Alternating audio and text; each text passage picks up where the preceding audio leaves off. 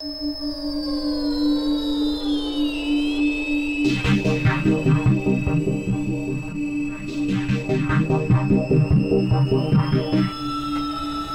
take your seats quickly, ladies and gentlemen.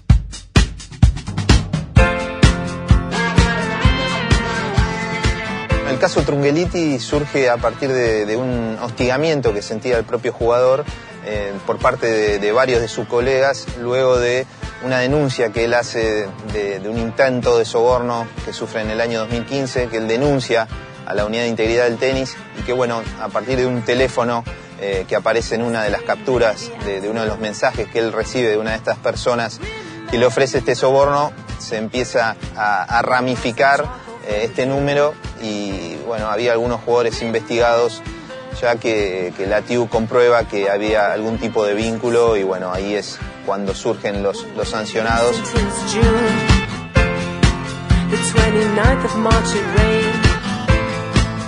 Remember, you knew it wouldn't be too soon. Salta, digamos, por decirlo de alguna manera, explota aquí en, en- en el ATP de Córdoba porque hacía varios meses que no venía a la Argentina, desde diciembre vive en Andorra y bueno, un poco relacionándose con, tenistas argentinos, sintió esa hostilidad, su propia mujer también padeció algunos momentos eh, feos y eso hizo que, bueno, que quisiera ya contar su versión, algo que ya venía charlando desde hacía mucho tiempo con, su psicólogo.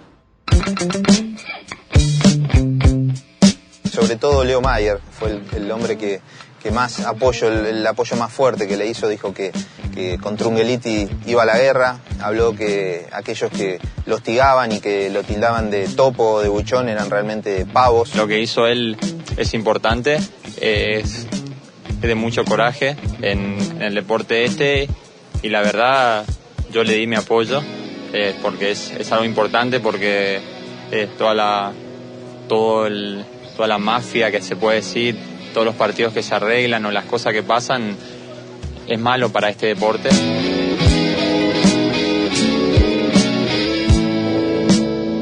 El apoyo es importante también de los jugadores, de los compatriotas, de los colegas en realidad, porque acá, acá los amigos no hay, no- hay pocos, entonces los colegas lo tienen que apoyar y bueno, yo soy uno que apoya mucho a él y lo banco a full. Cuando yo hablé con él realmente estaba muy dolorido, muy dolorido, pero muy decidido a lo que tenía que contar. Él sabía lo que se venía, eh, que podía llegar a quedar, entre comillas, fuera de sistema, que muchos lo iban a mirar quizás todavía más de reojo, pero que también iba a provocar muy buenas reacciones. La verdad que se armó un revuelo tremendo y creo que, que hay que hacerlo más simple. Él hizo su deber como jugador.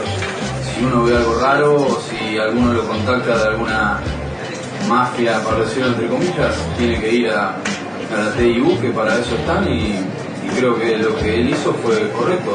No creo que haya darle mucho más, más trascendencia que eso porque hizo lo que hay que. Desde el principio de año firmamos un papel eh, donde tenemos ciertas reglas que cumplir y una de ellas es esa. Así que me parece bien que, que se apegue al reglamento para no sufrir también ninguna consecuencia. Me parece totalmente correcto lo que, lo que hizo y lo, yo lo haría también. Era algo que tenía guardado internamente que prácticamente no lo dejaba ni competir.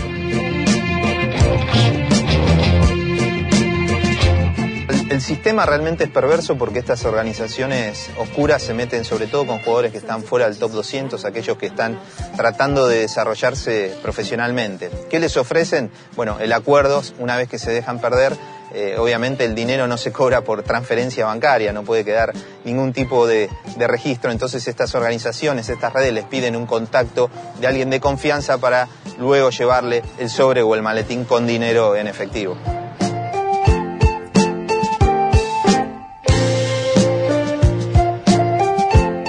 Este no es un tema nuevo, pero bueno, muchos callan, eh, algunos por temor, otros por complicidad, lamentablemente, porque hay mucha gente metida, no solo de Argentina, de un montón de países de aquí, de Sudamérica, de Europa.